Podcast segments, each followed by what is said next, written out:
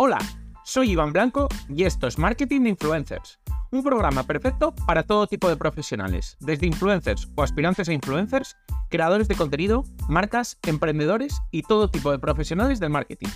Aquí desterraremos mitos y prejuicios que existen contra este sector. Explicaremos cómo llevar estrategias de marketing de calidad trabajando con ellos, hablaremos de temas de actualidad y por supuesto os ayudaremos a alcanzar el objetivo de ser influencers. Y de nuevo, damos las gracias a Colsware, que es el patrocinador del programa.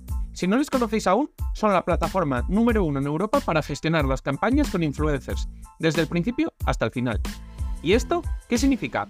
Que es la herramienta que utilizan los marketers para planificar las campañas en tiempo real, buscar a los influencers, hacer seguimiento y optimizar los resultados con la ayuda de la IA y el Big Data. Por supuesto, no olvidéis suscribiros en cualquier plataforma de podcasting para estar atentos a nuevos episodios y dejar 5 estrellas si me escucháis desde Spotify. Abrocharos los auriculares que comenzamos. Hoy voy a hablar de un tema que literalmente no sé si he tocado en el podcast, que es el metaverso. Y bueno, pues es un tema que tuvo muchísima repercusión y ahora digamos que está un poco de capa caída, sobre todo, bueno, un poco por el empuje de las IAS, que han tenido muchísimo más éxito y digamos que el metaverso se ha quedado ahí un poco más, más fuera un poco de, de lo más mainstream, de lo más trendy. Pero lo voy a relacionar con los influencers, ya que el metaverso y los influencers creo que mm, tarde o temprano van a tener una relación bastante estrecha. Quería hacer este programa desde hace mucho, pero es verdad que he querido un poco que se borrara un poco ese humo que había en torno al metaverso para poder, digamos, traer este episodio.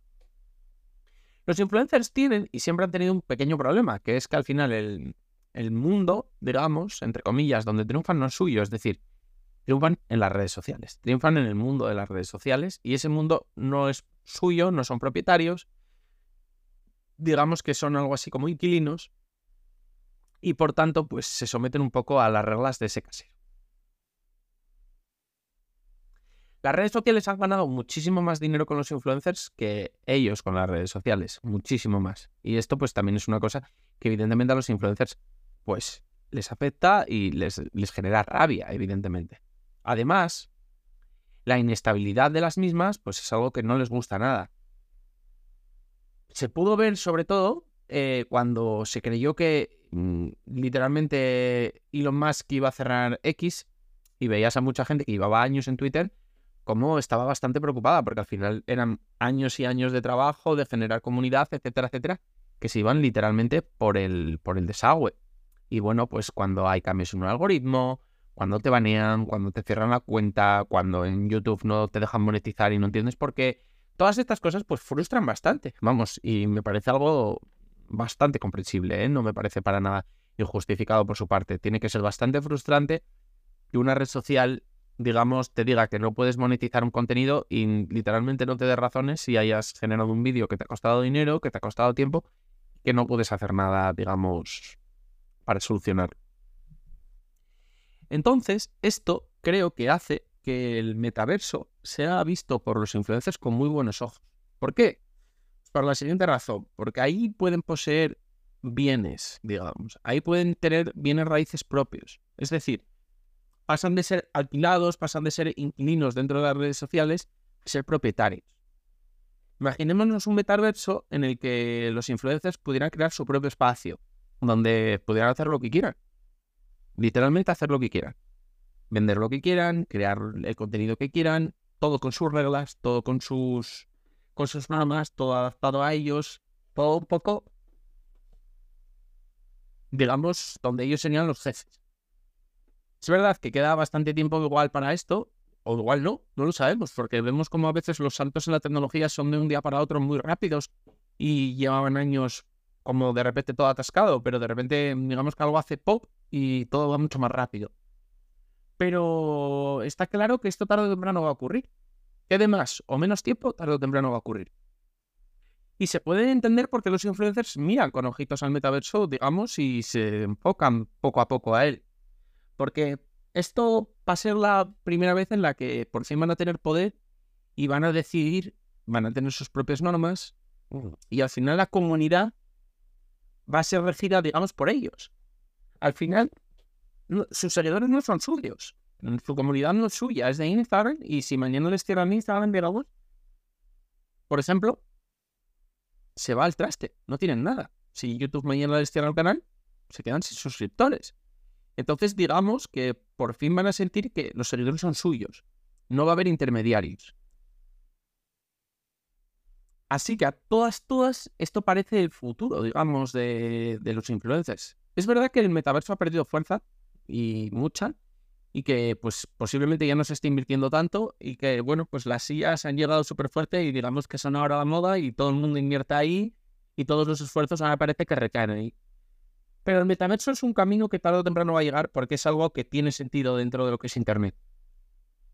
Ya estamos viendo cómo tiene sentido para los influencers y tiene sentido para muchos otros campos de, digamos, del mundo digital. Al final es verdad que los los influencers se van a ver un poco obligados también a apostar por esto, a crear en esto, a aprender a usar esto, pero al final va a ser un poco el, camino, el camino. Es verdad, además, que esto va a ser, digamos, bastante democrático, porque las comunidades se separarán un poco.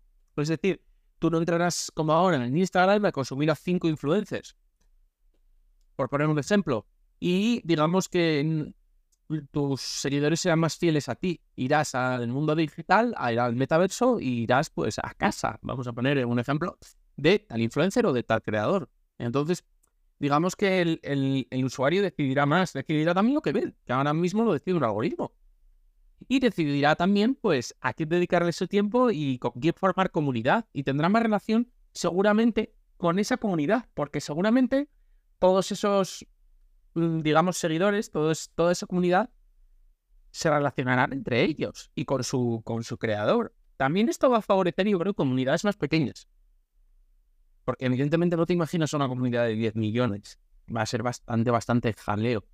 Y a la vez no creo que si ya puedes elegir el influencer que quieras, todo el mundo quiera el mismo. Es decir, puede ser que cada uno pues vaya orientándose un poco en, en el que más le gusta su contenido.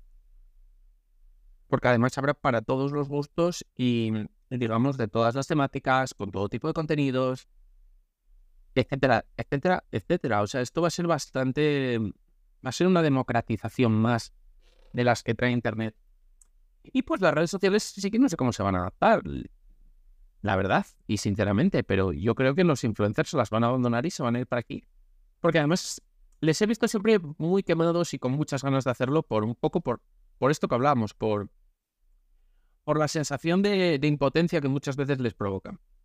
Así que, pues, lo dicho, no sé si será en 2024, lo dudo mucho, no sé si será en 2025, quizás incluso 2026, pero tarde o temprano, digamos que los creadores y los influencers no van a ser, mm, digamos, originarios, bueno, originarios sí, lo que no van a ser es, digamos, inquilinos de las redes sociales y tendrán sus propios lugares, tendrán sus propios lugares y pues ayudará un poco a que, bueno, a que la profesión, a que el, mundo influencer, digamos, sea un, sitio más, más libre y con, con, menos inestabilidad laboral, con menos inestabilidad económica y, con, y menos sometido a, a factores externos, digamos, un poco más empoderado y que pueda hacer un poco lo que quiere con, con su vida, digamos, y con su, con su profesión.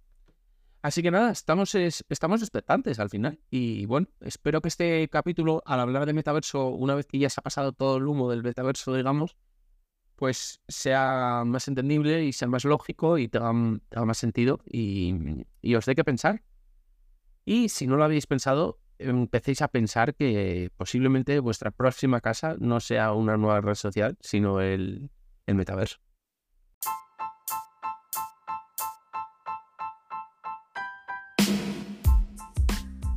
Y hasta aquí ha llegado el episodio. Compártelo si crees que puede resultarle útil a alguien. Me ayudarás mucho y espero que también a la otra persona. Si quieres contactar conmigo, ya sea para cualquier asunto relacionado con el capítulo de hoy o cualquier otra cosa, puedes hacerlo por mail, hola, arroba marketinginfluencers.com o en el contacto de mi web. Y además, si quieres contratar mis servicios, ya seas influencer o negocio, leer los artículos del blog o suscribirte a la newsletter con extras y contenido exclusivo, pásate por la web marketinginfluencers.com. Tienes todos los enlaces en el texto del episodio. junto con mis redes sociales y las del proyecto. Nos vemos en el próximo episodio. Ya sabéis, todos los días a las 8 de la mañana, de lunes a viernes. Nada más. Adiós.